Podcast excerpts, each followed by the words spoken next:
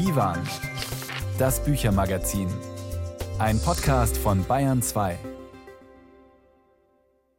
Willkommen zu unserem Büchermagazin. Am Mikrofon ist Knut Korzen. Heute ist ein Schriftsteller bei uns zu Gast, der im vergangenen Jahr erst den Kasseler Preis für grotesken Humor verliehen bekommen hat. Gerhard Henschel. Er hat soeben einen neuen Roman vorgelegt unter dem Titel Schelmenroman. Und ein Schelm, ein Picaro, ist auch dessen 33, 34-jähriger Held, der sehr vieles mit seinem Schöpfer Gerhard Henschel gemeinsam hat. Man sieht sie, Herr Henschel, auf dem Umschlagsfoto Ihres Schelmenromans deshalb auch höchst selbst. Aber wer ist das eigentlich da neben Ihnen auf dem Foto und von wann datiert dieses Foto? Das Foto stammt aus der Mitte der 90er Jahre, aus der Kneipe der Frankfurter Großmarkthalle. Das war am Ende einer durchwachten Nacht und deswegen sieht Martin Schlosser da etwas zerstrubelt aus. Der Herr auf dem Foto daneben bleibt anonym. Schelmenroman ist der mittlerweile zehnte Roman ihres autobiografischen Romanzyklus und in dem geht es ja nicht nur um das Leben ihres ihnen zum Verwechseln ähnlichen Helden Martin Schlosser, sondern um die Geschichte der Bundesrepublik ganz allgemein auch immer wieder en passant. Das heißt, der große Humorist Gerhard Henschel ist ein mindestens ebenso großer Chronist und das passt ja auch. Sie sind ein sammelwütiger Mensch, muss man glaube ich sagen. Ich durfte das selber mal mir anschauen bei Ihnen zu Hause in Bad Bevensen, Ihr Archiv. Sie bewahren jede Art von Foto, Brief oder sonstigem Zeitdokument auf. Führen Sie eigentlich auch Tagebuch als Gedächtnisstütze? Da ich mittlerweile wieder so viele Briefe oder E-Mails schreibe, in denen ohnehin schon alles drinsteht, muss ich nicht noch extra Tagebuch führen. Ich würde das Ganze aber auch nicht als Sammelwut bezeichnen. Ich gehe da ja ganz ruhig bei vor. Das stimmt. Und äh, systematisch vor allen Dingen. Gerhard Henschels Schelmenroman, einer der großen, so komischen wie luziden Romane des neuen Jahres, wird uns gleich ausführlich beschäftigen. Außerdem geht es heute an Lenins 100. Todestag um eine neue Biografie von Wladimir Ilyich Lenin, dessen einbalsamierter Leichnam im Moskauer Mausoleum den bayerischen Schriftsteller Oskar Maria Graf schon 1934, also vor 90 Jahren, an Schneewittchen im gläsernen Sarg denken ließ. Und wir besprechen die Erinnerungen des Autors Albert von Schirnding, den wir zu Hause besucht haben. Los geht's mit Musik von Curtis Steigers. Your Mind is on Vacation.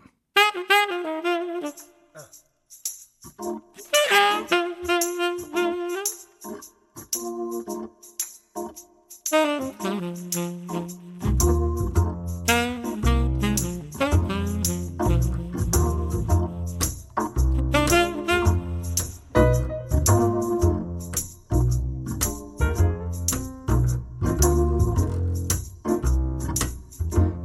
there yakking right in my face.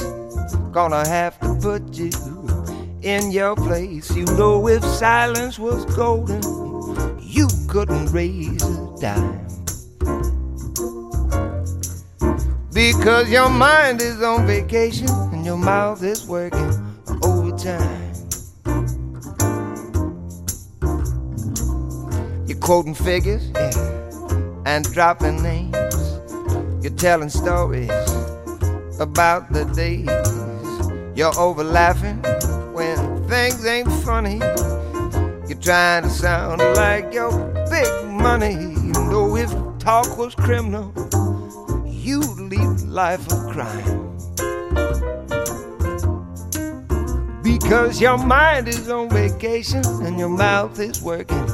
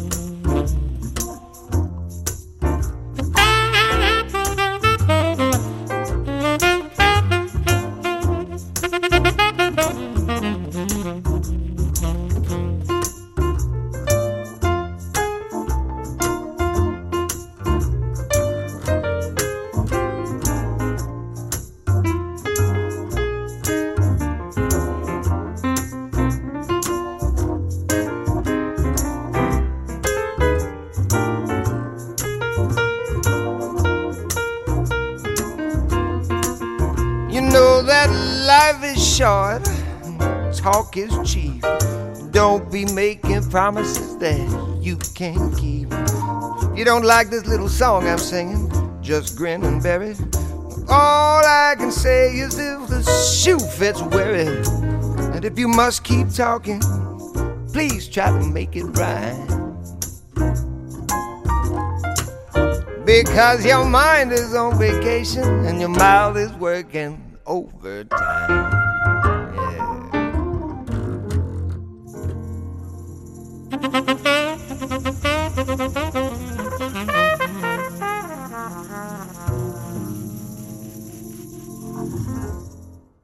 Als Verbalbösewicht ist er mal tituliert worden. Vor allem aber ist er ein großartiger Schriftsteller und Chronist unserer Zeit. Gerhard Henschel ist heute unser Gast, weil er mit Schelmenroman den mittlerweile zehnten Roman seines autobiografischen Romanzyklus vorgelegt hat. Hallo nochmal nach Hamburg, Herr Henschel. Ja, guten Tag.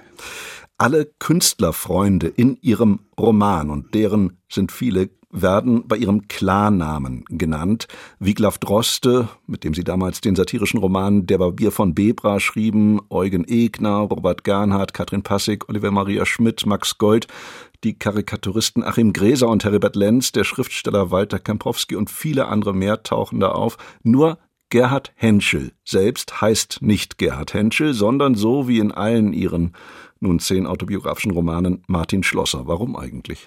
Das liegt daran, dass natürlich die Familie einen gewissen Datenschutz genießen soll. Der erste Band, den ich der Familie Schlosser gewidmet hatte, war der Briefroman Die Liebenden. Und da haben auch alle Personen andere Namen. Ich behalte die Namen bei bei Personen, die im öffentlichen Leben stehen. Und äh, sofern sie noch leben, frage ich die meisten auch, ob sie mit den Romanpassagen einverstanden sind. Das hat dann den schönen Nebeneffekt, dass meine Romanfiguren nebenbei mitarbeiten und gelegentlich hier und da die Dialoge verbessern. Das freut mich natürlich. Er ist ein Freund der freien Liebe, Ihr Martin Schlosser, mit einer heutigen Vokabel gesprochen, ein Freund der Polyamorie, oder? Ja, die Monogamie hat Martin Schlosser nie recht überzeugt. Nun könnte man ja denken, schlüpfriges Thema, wenn da einer mit, ich weiß gar nicht, wie, wie vielen Frauen schläft. Ist es aber überhaupt nicht in Ihrem Roman, vor allem auch, weil Sie über den Sex selbst gar nicht schreiben. Ja, es gab andererseits mal die Beschwerde, als ich den Liebesroman veröffentlicht hatte, das war der dritte Band in der Reihe, dass der nach ungefähr 550 Seiten mit dem ersten Kuss endet. In diesen Romanen jetzt äh, verhält sich das etwas anders. Über Eckhard Henscheid, den heute 82-jährigen in Amberg in der Oberpfalz lebenden Satiriker und Schriftsteller, mit dem sie damals schon eng zusammengearbeitet haben, heißt es voller Bewunderung mal in ihrem Schelmenroman, gab es irgendeinen deutschen Schriftsteller, der noch öfter literarisches Neuland betrat. Sie haben mit Eckhard Henscheid das sogenannte Elendbiertrinken an Tankstellen praktiziert. Das müssen Sie vielleicht mal kurz erklären, was das war. Und sind mit ihm nach Kopenhagen gereist, haben ihn auch in Arosa damals in seinem Ferienhaus besucht. Wie bedeutend ist dieser Autor Eckhard Henscheid für Ihr Werk? Er ist natürlich in vieler Hinsicht stilprägend gewesen und er ist eben auch der Erfinder des sogenannten Elendbiertrinkens, das Sie erwähnt hatten. Er hatte dann damals immer wieder Titanic-Redakteure jüngeren Alters eingeladen, mit ihm gemeinsam im Nieselregen an einem Kiosk Bier zu trinken und ich habe sehr gern daran teilgenommen. Sie waren damals eben Redakteur der Titanic.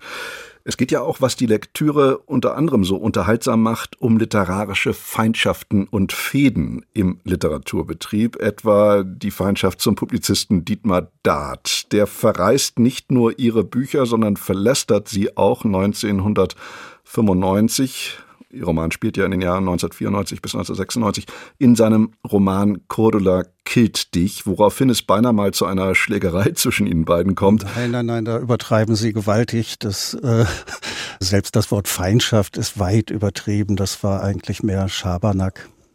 Naja, aber ich dachte mir gerade bei diesen Dietmar Dart-Momenten in Ihrem Roman, da hat doch mal Hans Magnus Enzensberger etwas über eben jenen besagten Dietmar Dart auch geschrieben in seinem Buch Fallobst 2019. Ah ja, das ist mir neu. Ich darf Sie ihn mal zitieren. Im Kunstbetrieb, im Journalismus und in der Kulturpolitik gehört das Schwafeln zu den gefragtesten Tugenden. Wer sich verständlich ausdrückt, scheidet aus. Oft sind die großen Könner schon nach den ersten paar Sätzen erkennbar. Und zu den allergrößten Schwaflern zählte Enzensberger dann eben Dietmar Dart. Bereiten Ihnen solche Zeilen Genugtuung? Nein, ich habe mich auch schon lange nicht mehr mit Dietmar Dart befasst, also keine Sorge. Die Jahre 1994 bis 96 sind es eben, die im Zentrum Ihres Romans stehen. Das ist die Zeit, in der es noch einen sogenannten Mondscheintarif bei der Telekom gab.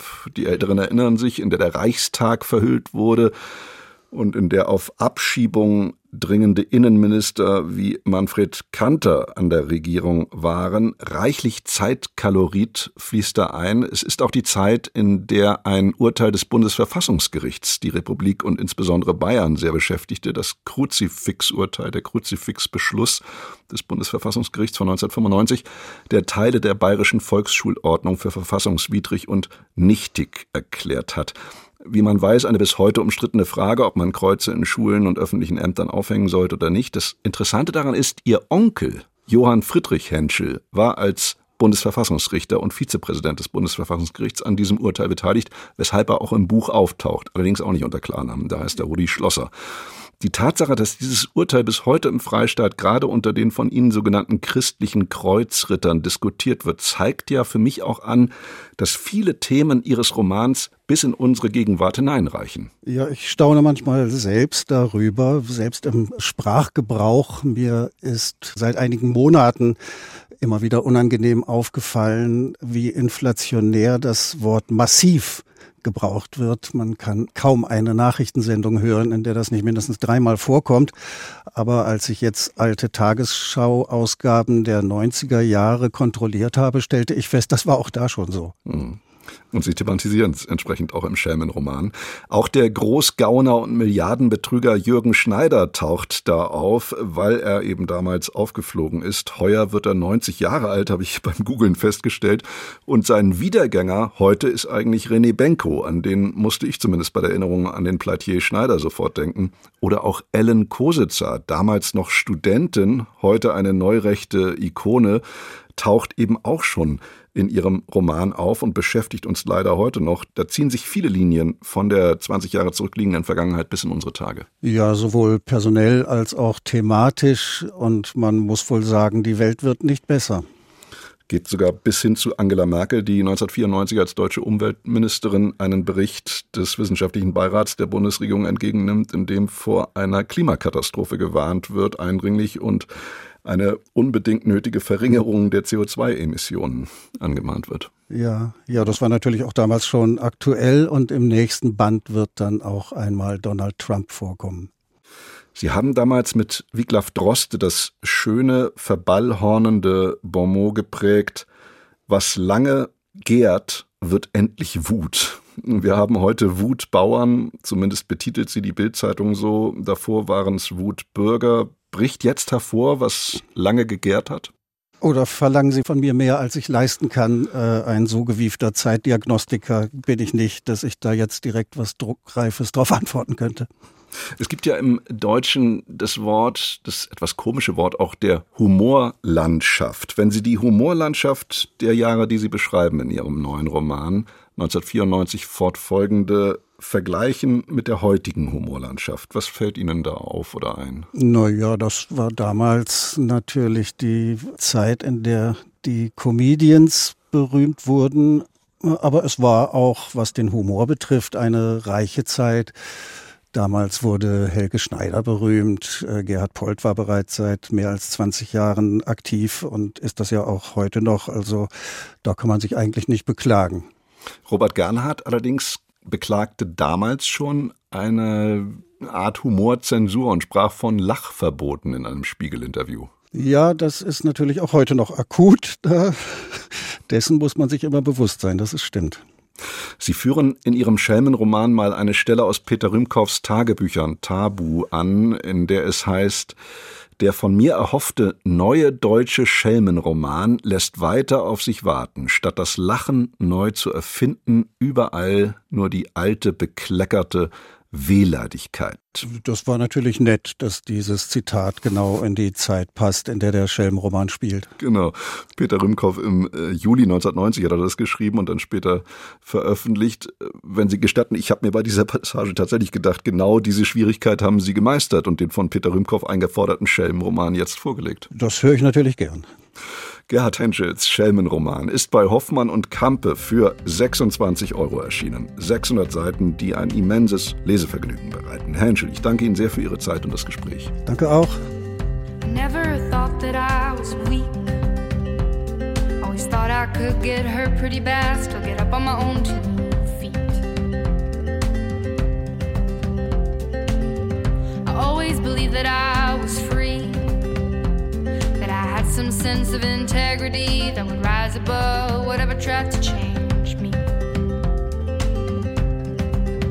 But honey, now I won't wait for something to bring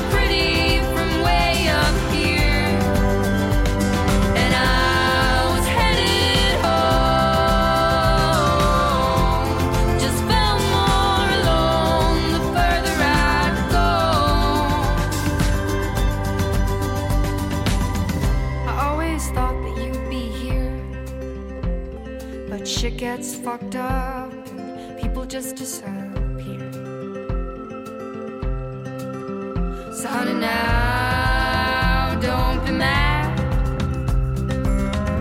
Thomas told me it.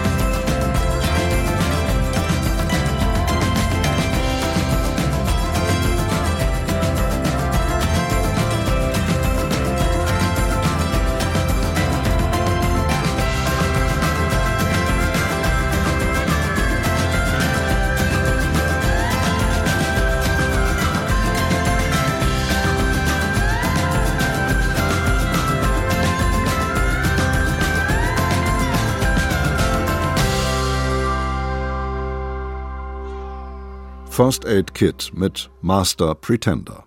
Sie hören Bayern 2, das Büchermagazin Divan. Albert von Schirnding war als junger, gerade mal 20-jähriger Mann Feriensekretär von Ernst Jünger. Dann wurde er Studiendirektor in München und unterrichtete unter anderem den späteren Büchnerpreisträger Reinhard Götz, der heuer auch schon 70 wird. Sein ehemaliger Lehrer Albert von Schirnding, der seit jeher auch als Schriftsteller tätig war, ist bereits 88 Jahre alt und hat sich schon in einigen autobiografischen Skizzen seines Lebens erinnert. So auch 2015 in dem Buch Jugend gestern. Sein jüngstes Werk nennt Albert von Schirnding Alter Mann, was nun? Gedankengänge auf späten Abwegen. Der Autor lebt im Oberbayerischen auf Schloss Hamerting. Dort hat Tom Kretschmer Albert von Schirnding besucht. Das Buch ist aus lauter Morgengängen entstanden und um mir die Morgengänge, die ja für einen sehr alten Menschen wie mich gar nicht so angenehm immer sind, noch besser zu machen, habe ich immer versucht, für den entsprechenden Morgengang mir ein Programm zu geben. Und da habe ich mir also dann meine Gedanken gemacht über ein Thema. Und dann kam ich heim und habe mich eben an den Schreibtisch gesetzt. Natürlich nicht Tag für Tag, sondern manche Themen sind so umfangreich, dass man da schon mehrere Morgengänge dafür braucht. Aber es ist tatsächlich so, dass es für mich nicht, das war nicht immer so, aber jetzt in meinen späten Tagen Gehen und Schreiben sehr eng miteinander zusammenhängen. Da geschah es, dass bei einer dieser Wanderungen sich ihm ein zweiter gesellte, kein greifbarer, aber ein deutlich spürbarer Körper, der ihm nicht fremd war. Auch die Stimme, die aus ihm kam, war ihm vertraut wie die eigene. Ich bin dein guter Geist, hörte er, und gehe schon eine ganze Weile neben dir her, ohne dass du es gemerkt hast. Ich will dir nur sagen, dass ein Glück auf dich wartet. Greife in deine Hosentasche, so wirst du es finden. Worin genau besteht dieser Schatz des Alters?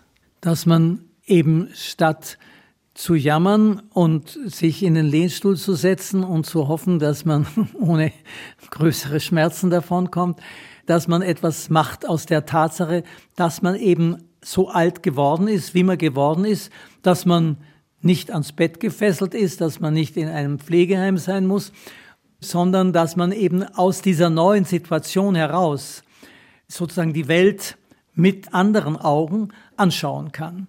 Das ist sozusagen das Besondere und diese Gelegenheit soll man ergreifen. Im genau geordneten Gehen, Schreiben, Lesen lauert das Chaos. Ungeahnte Turbulenzen erschüttern die innere Flugbahn. Außen das Statuarische, innen der Wirbel. Störungen, die sich zur Verstörung verdichten, Zweifel, die der Verzweiflung zutreiben, aber auch der Versuch, sich an neue Ufer zu retten. Jetzt hatte ich ja die Hoffnung, dass mit dem Alter eine gewisse Gelassenheit dazukommt. Gibt's die auch? Von der Gelassenheit halte ich ja eigentlich gar nicht so viel, weil die Nachbarin sozusagen zur Gelassenheit ist dann die Resignation, so ungefähr. Also ich denke zum Beispiel, obwohl ich viel näher dran bin, seltener an den Tod, als ich in meiner Jugend an den Tod gedacht habe. Irgendwie war mir der Tod in meiner Jugend viel näher, also in den Gedanken, als als mir jetzt tatsächlich wäre. Und das kann man vielleicht auch als eine Form von Gelassenheit dann betrachten, dass ich mir nicht immer vor Augen halte, du bist ja eigentlich, stehst ja vis-à-vis -vis du rien. Gern wird beteuert, große Kunstwerke seien unerschöpflich. Inzwischen mache ich aber eine gegenteilige Erfahrung. Es liegt nicht nur an mir, wenn von so manchen einst über alles geliebten Gebilden keine Anziehungskraft mehr auf mich ausgeht. Es ist, wie wenn in einer zunächst bis oben mit Süßigkeiten gefüllten Dose der Boden sichtbar wird. Das ist vielleicht wirklich eine Alterserscheinung und Alterserfahrung, die ich früher gar nicht gemacht habe, sondern ich habe immer gedacht, ich kann ein bestimmtes Musikstück, bei Musik ist es noch stärker als vielleicht in der Literatur, unendlich oft hören. Ich werde es nie ganz ausschöpfen können. Und die Erfahrung habe ich vor allem gemacht im Zusammenhang mit Wagner. Also ich war unendlich oft in Bayreuth, also unendlich oft.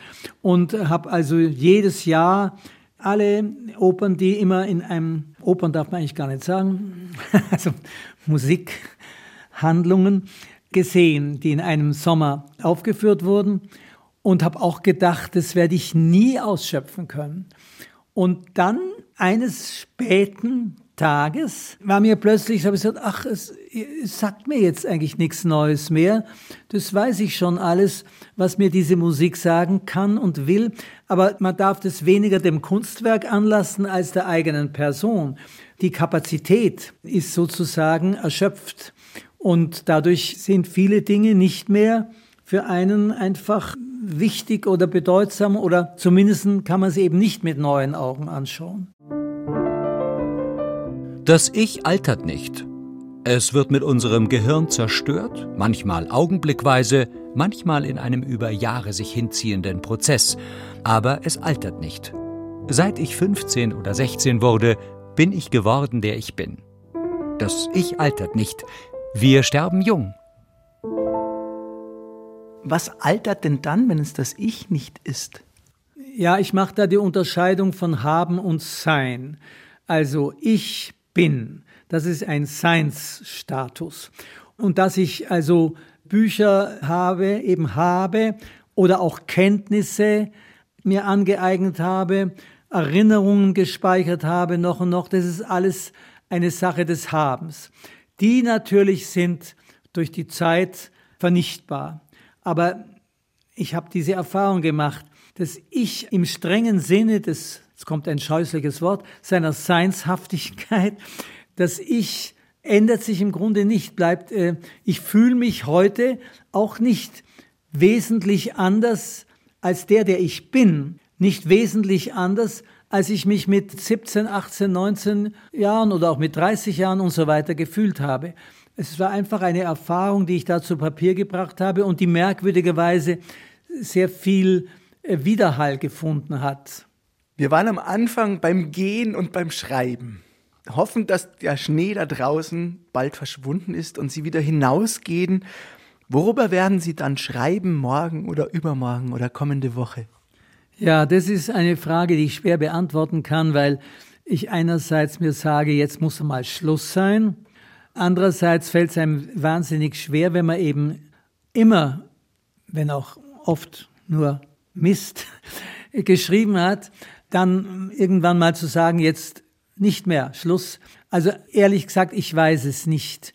Ich habe schon ein bisschen weitergeschrieben inzwischen, seit des Buches ja auch schon wieder, bis man da das Manuskript abliefert. Da vergeht ja Zeit, dann bis es dann erscheint.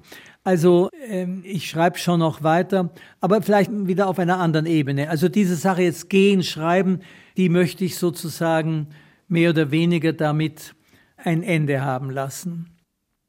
Alter Mann, was nun? Das Buch von Albert von Schirnding ist bei CH Beck erschienen für 22 Euro. Tom Kretschmer hat ihn befragt. Wir kommen hier bei uns im Büchermagazin zu einem Autor, der ebenfalls kein ganz junger mehr ist mit seinen 78 Jahren. John Banville.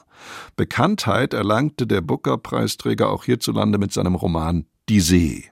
Als ich ihn 2006 bei Erscheinen der deutschsprachigen Ausgabe traf, sagte mir der Ire Banville, dass für ihn die deutsche Literatur in ihrer Gedankenfülle immer sehr wichtig gewesen sei.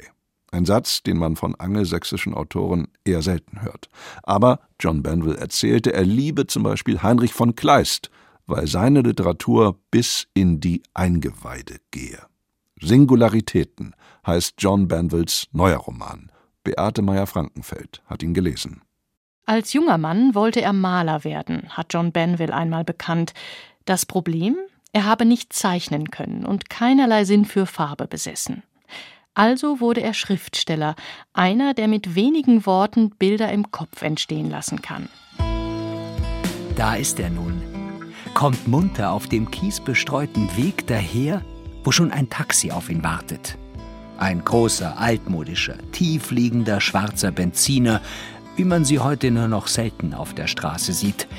Mit einem Kühler, klobig wie das Maul von einer Seekuh und verbeulten Radkappen aus Chrom, in denen sich verzerrt die Wälder ringsum spiegeln. Ein Mann wird aus dem Gefängnis entlassen. Eine Szene wie aus dem Kino. Damit beginnt Benvilles Roman Singularitäten. Der Protagonist saß für einen Mord ein. Jetzt will er Namen und Identität ändern. Der Neuanfang ist nicht ohne Täuschung zu haben. Zugleich zieht es den gerade Entlassenen an den Ort seiner Vergangenheit, in ein irisches Landhaus, das längst neue Bewohner hat, die Familie Godley. Ein Paar in kriselnder Ehe, das um zwei tote Babys trauert, eine greise Mutter, die in einem kahlen Raum auf einem Deckenthron dem Sterben entgegensieht und sich in Erinnerungen verliert. Und dann kommt noch ein Biograf dazu. Er soll das Leben des verstorbenen Genies der Familie aufzeichnen, Adam Godley.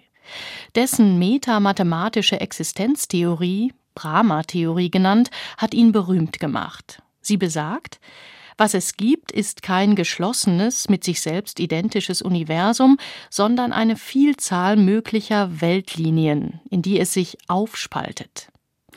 Der Biograf ist der eine Erzähler des Buches, der andere ist ein böser kleiner Gott, eine Art Hermes mit Flügelhelm, der das Innere der Menschen kennt. Sie leben in der Vergangenheit, ein Luxus, den wir Todlosen nicht kennen, ist doch für uns die einzige Zeitform die vollendete Gegenwart.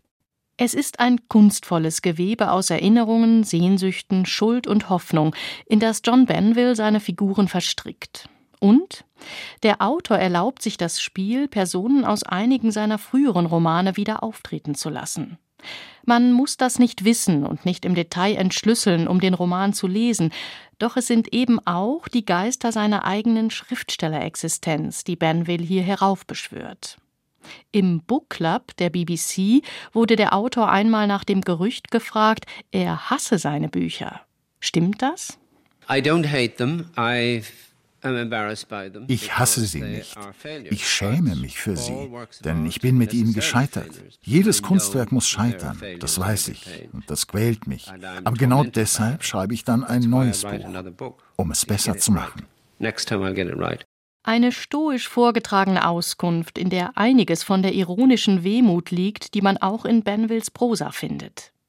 Er schreibt einen geschliffenen, eleganten, sinnlichen Stil, mal böse, mal melancholisch, oft bildungssatt, manchmal auch derb. Benville, Jahrgang 1945, ist der irische Solitär zur Generation der britischen Literatur, zu der auch Ian McEwan und Martin Amis gehören. Gemeinsam ist ihren Werken der unbestechliche Blick in die menschliche Seele mit ihrem hochfliegenden Pathos und ihrer Kläglichkeit. Für Benvilles Figuren sind auch die Dinge beseelt. Orte und Räume spiegeln Gemütszustände wider. Eine Hauptrolle in Singularitäten spielt das marode Herrenhaus, von der feuchten, höhlenartigen Küche bis zum Himmelszimmer im Turm, in dem der Biograf seine Arbeit tun soll. In welcher Zeit wir uns befinden, ist nicht ganz leicht zu sagen. Autos fahren nicht mehr mit Benzin, New York heißt wieder New Amsterdam, Vakuum-Expresszüge sind schneller als das veraltete Flugzeug. Solche Anachronismen setzen kleine Irritationen. Das große Gemälde des Romans aber ist dann doch ein nostalgisches. Das, woran sich alle später noch erinnern konnten, waren die Tischdecken. Vor all dem Grün ringsum leuchtete das Weiß des Leinens wie etwas Erinnertes, wie ein verlorenes, nie mehr wiederzufindendes und dennoch niemals vergessenes Glück. Die Schlussszene, eine Party im Freien, wieder wie aus einem Film. Alle Figuren kommen noch einmal zusammen. Der ehemalige Häftling wird zum Dieb. Der Biograf hat es mit dem Verdacht zu tun, Adam Godley könnte kein Genie, sondern ein Betrüger gewesen sein. Und spätestens hier beschleicht einen beim Lesen das Gefühl, sich in einer Kulisse zu bewegen. Das traurige Menschentheater, das John Banville inszeniert, hat etwas Kostümiertes und es führt in eine Art zeitlose Vergangenheit. Eine Retrowelt, die auch mit altmodischen Klischees möbliert ist. Frauen stehen hier in voller Blüte oder sind ein verlorenes kleines Ding. Die Arbeiter einer afrikanischen Diamantmine treten als lendenschurzbekleidete Hottentotten auf. Ehemänner sind notorisch untreu und Dienstmädchen mürrisch oder Mordopfer. Zudem scheint der Roman gegen Ende nicht so genau zu wissen, wohin er mit Plot und Personal eigentlich will. So bleibt ein zwiespältiger Eindruck zurück. John Banvilles Prosa ist glanzvoll, wie man sie kennt, aber vielleicht doch ein bisschen zu sehr ein böser kleiner Gott mit Flügelhelm, der sich am meisten daran erfreut, was er alles kann. Soweit das Urteil von Beate Meyer-Frankenfeld über John Banvilles Roman Singularitäten. Aus dem Englischen übersetzt von Christa Schünke ist das Buch bei Kiepenheuer und Witsch erschienen für 26 Euro. Hier ist Louis Armstrong mit We've All the Time in the World. We have all the time in the world. Time enough for life to unfold all the precious things love has in store. We have all the love in the world. If that's all we have, you will find we need nothing more. Every step of the way will find us with the cares of the world far behind us. We have all the time in the world just for love, nothing more, nothing less. Only love.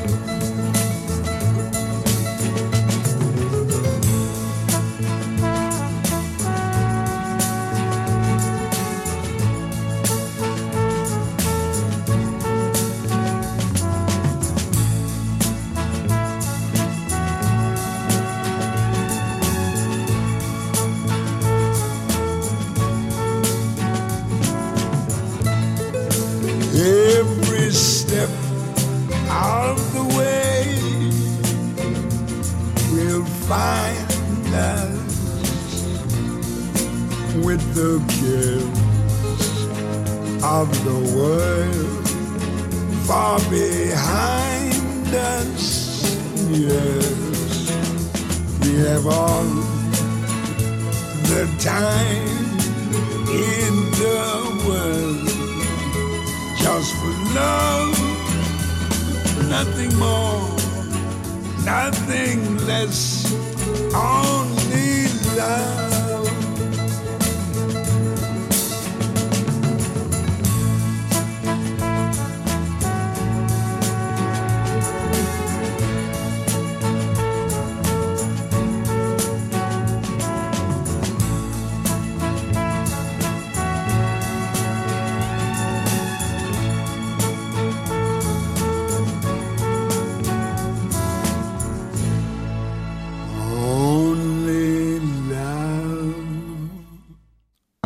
Klassiker von Louis Armstrong. Sie hören Bayern 2. Am 21. Januar 1924, also auf den Tag genau vor 100 Jahren, starb einer der einflussreichsten und umstrittensten Politiker des frühen 20. Jahrhunderts, der in München die Schrift Was tun verfasst hatte. Wladimir Iljitsch Uljanov, der erst in Bayern den Namen Lenin annehmen sollte. Lenin war Revolutionsführer beim Oktoberumsturz von 1917, Erfinder des sogenannten Marxismus-Leninismus und Mitbegründer der Sowjetunion. Zu Lenins hundertstem Todestag haben die Wiener Historiker Verena Moritz und Hannes Leidinger eine monumentale Biografie des sowjetischen Revolutionsführers vorgelegt. Im Untertitel versprechen die beiden eine Neubewertung Lenins. Wie die ausgefallen ist, verrät Günter Keindelsdorfer. Wladimir Iljitsch Uljanov, Schulinspektorensohn aus der russischen Provinzstadt Simbirsk, war ein Mann von historischer Wirkungsmacht.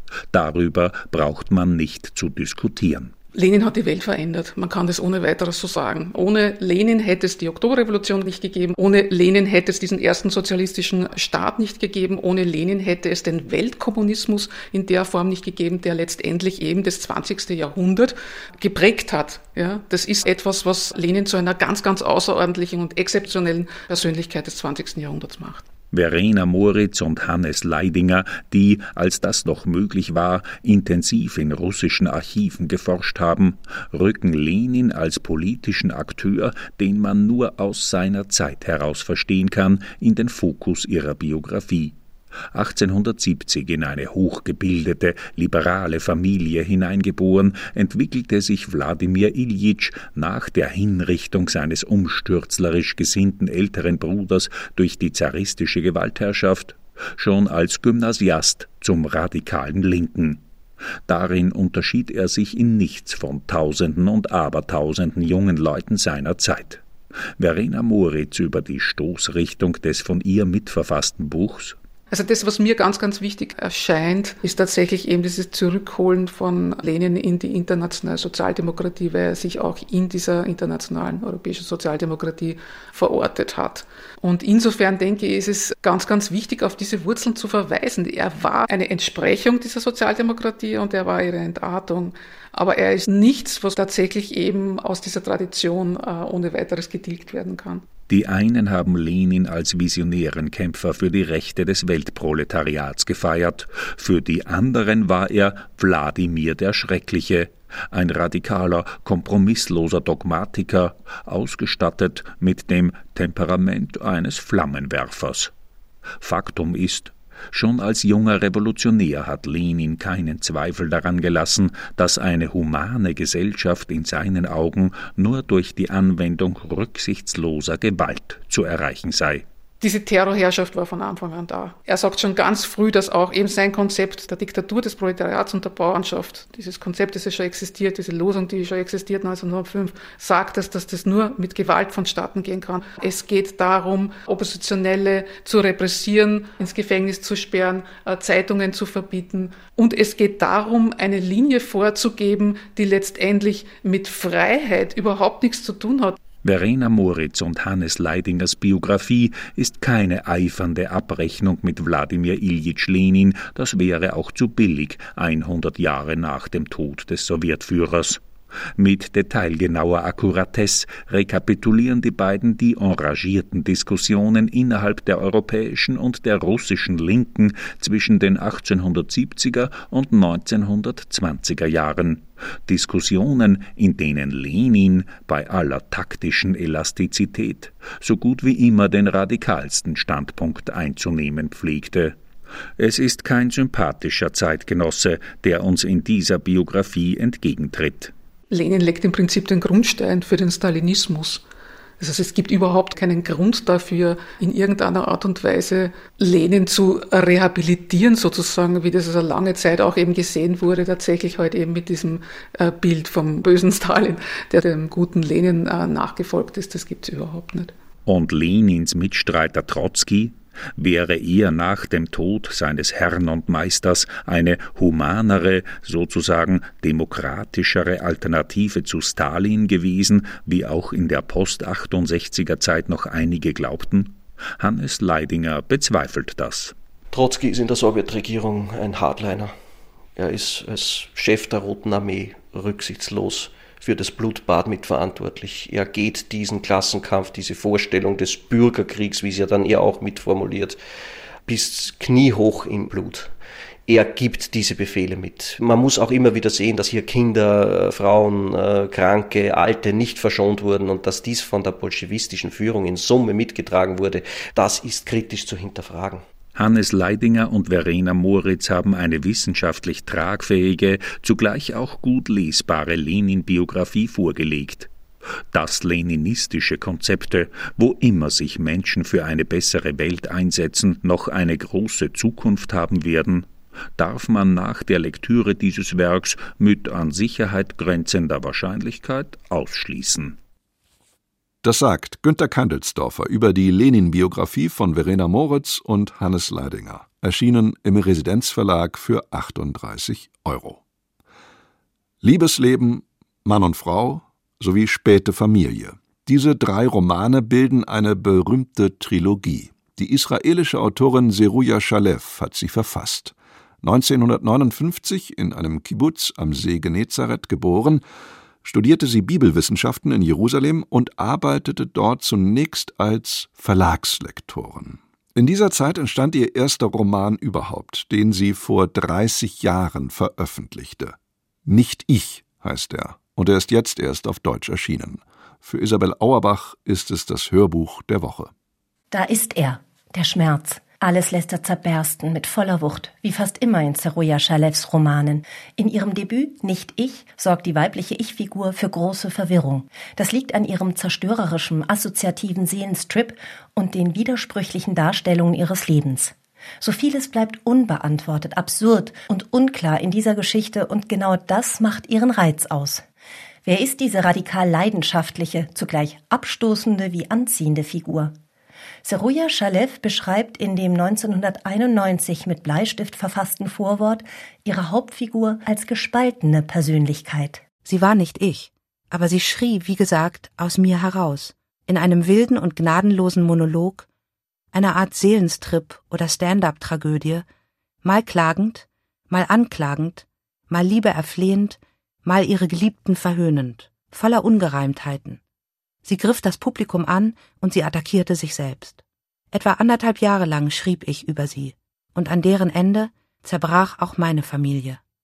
Die Erzählung wirkt wie ein zersprungener Spiegel, dessen Scherbensplitter sich nicht mehr zu einem Ganzen zusammenfügen lassen. Was klar zu sein scheint, die Ich-Figur hat ihren Mann und ihre vierjährige Tochter für ihren Geliebten verlassen. Auch den verstößt sie wiederum. Danach verliert sie sich in einem Gefühlschaos. Wie in einem rauschhaften Stream of Consciousness schreibt sie über ihre Emotionen. Trauer, Wut und Verlassenheit lassen die Ich-Figur die Welt als Schmerz erleben. Dem möchte sie entkommen, wie sie der surrealen Frau im Mäusekörper und mit Plastiktüte über dem Kopf sagt. Das ist unsere neueste Erfindung hier. Die schnellste Art zu sterben. In dem Moment, wo jemand zerbricht und nicht mehr will, zieht er an diesem Faden, dann schließt sich die Tüte und er stirbt. Was Sie nicht sagen. So einfach und bequem, das ist ja genial. Das sag ich ja auch, sagt die Frau. Benutzen Sie das häufig? Es ist zur einmaligen Benutzung, erklärt sie. Und das passt uns sehr. Dauernd zerbrechen Leute, einfach so, mitten am Tag. Sie ziehen an dem Faden und schon ist es vorbei. Dem Rätselhaften, Absurden und Wilden verleiht Maria Schrader mit ihrer Stimme Ausdruck. Sie war oft schon mit der Autorin auf Lesereise unterwegs und hat 2007 deren Bestseller Liebesleben verfilmt. In ihrer besonderen Interpretation von Nicht ich wählt sie häufig einen weichen, mädchenhaften Tonfall, auch an Stellen, an denen die Sprache ins Brutale und Derbe verfällt. Damit verstärkt Schrader die Spannung, indem sie die Kluft zwischen dem Erzählten und der Art des Erzählens größer werden lässt. Maria Schrader liest den Roman über Liebe, Begehren und Verlust mit großem Einfühlungsvermögen für die verzerrten Wahrnehmungen der Ich-Figur, etwa bei der Beschreibung eines Nachmittags mit der vierjährigen Tochter auf dem Spielplatz. Sie hatte keinen Hunger, keinen Durst, sie wollte nicht Pipi machen und auch nicht groß und nicht schlafen gehen. Sie war einfach nicht mehr da. Als der Spielplatz sich von Kindern leerte und das Rot der Mietshäuser verblasste, verstand ich, dass mein Leben, verzeiht mir diesen hochtrabenden Ausdruck, dass mein Leben sich geleert hatte, wenn es überhaupt noch leerer werden konnte, als es schon war. Ein ungewöhnlich kraftvolles Hörbuch, das lange nachwirkt, nicht nur wegen seiner Wuchtigkeit, sondern auch wegen der leiseren Zwischentöne. Am Ende bleibt die sarkastische Diagnose Liebe ist die gefährlichste Krankheit von allen. Lasst mich hier weggehen, sage ich, obwohl keiner mich aufhält. Das gut fünfstündige Hörbuch von Zeruja Schalev, Nicht ich, gelesen von Maria Schrader, übersetzt von Anne Birkenhauer, ist bei Osterwohlt Hörbuch Hamburg erschienen. Der Hörbuchtipp von Isabel Auerbach. Und damit sind wir schon fast wieder am Ende unseres Büchermagazins angelangt und am Ende steht auch heute unser literarisches Rätsel. In unserer letzten Ausgabe suchten wir nach der Tänzerin Rosalind Tabor aus Arthur Millers Misfits, nicht gesellschaftsfähig, verkörpert einst von Marilyn Monroe. Eva Maria Schier aus Veitshöchheim hat's gewusst. Gratulation, Ihr Wunschbuch geht Ihnen zu. Heute nun suchen wir nach einem anderen Tänzer, der einem Roman den Titel gibt, dessen Verfilmung ebenfalls legendär geworden ist. Erraten Sie, welche Romanfigur hier ins Taxi steigt? Servus, ich bin's, die Wally. Wo darf's denn hingehen? Nach Skopje. Mhm. Was wollen's denn da? Ich schicke noch einen Brief an einen guten Freund in Griechenland, bevor ich sterbe. Ja, dann beeilen wir uns lieber. Gebrechlich sehen's aber eigentlich nicht aus. Ich habe in meinem Leben einen Haufen Dinge getan und doch nicht genug. Ah, und das bereuen Sie jetzt. Also dafür wäre mir mal restliche Zeit zu schad. Hast ja recht. Das Leben lieben und den Tod nicht fürchten. Das ist mein Motto. Klingt schon besser. Es heißt, das Alter, das tötet das Feuer im Menschen. Und dann hört er den Tod kommen. Mhm. Und wenn der Tod zur Tür reinspaziert? Dann sagt der Mensch, komm rein, gib mir Ruhe. Okay, Schmarrn. Genau. ich hab noch so viel Wucht in mir, ich könnte die ganze Welt aufs Kreuz legen. Was sind's denn vom Beruf? Na hör mal, ich hab Hände, Füße, Kopf. Wozu brauche ich da einen Beruf? Moment einmal, Ihnen gehört doch diese Mine in den Bergen. Magnesitgrube. Ich hab ne Nase für Metalle. Macht sich bestimmt bezahlt. Sowas kann von heute auf morgen bildschön zusammenkrachen. Sie haben's gern gefährlich, oder? Leben heißt den Gürtel festschnallen und ausschauen nach Schwierigkeiten. Ich schnall ja eher den Gurt fest. Aber ich weiß, was Sie meinen. Wir verstehen uns. Gut, dass ich meine Buzuki dabei hab. Hm. Spielen's, um die trüben Gedanken loszuwerden. Aber nein, die Buzuki braucht ein frohes Herz. Sind Sie eigentlich verheiratet? Bin ich nicht ein Mann? Und ist ein Mann nicht immer ein Dummkopf? Also verheiratet. Weib, Kinder, Haus und so weiter. The full catastrophe. Und neben mir haben's bestimmt auch. Äh, beim Anblick des Meeres oder eines Baumes oder einer Frau gehen all meine Berechnungen zum Teufel. Ja, es ist ja noch ganz schlimmer. Du redest und redest. Aber wenn ich deine Arme, deine Beine, deine Brust sehe, sind sie stumm. Die sagen gar nichts. Was sollen die denn sagen? Servus, Kalimera? Ja. Ja, außerdem chauffiere ich sie ja gerade in der Gegend rum. Steig aus. Ich zeig dir, wie man tanzt. Was? Jetzt sofort? Ja, bevor ich sterbe, wenn möglich. Naja, das wird was werden. Also gut, ich halte da vorne am Strand. Das ist Freiheit. Nur darauf kommt es an. Auf geht's.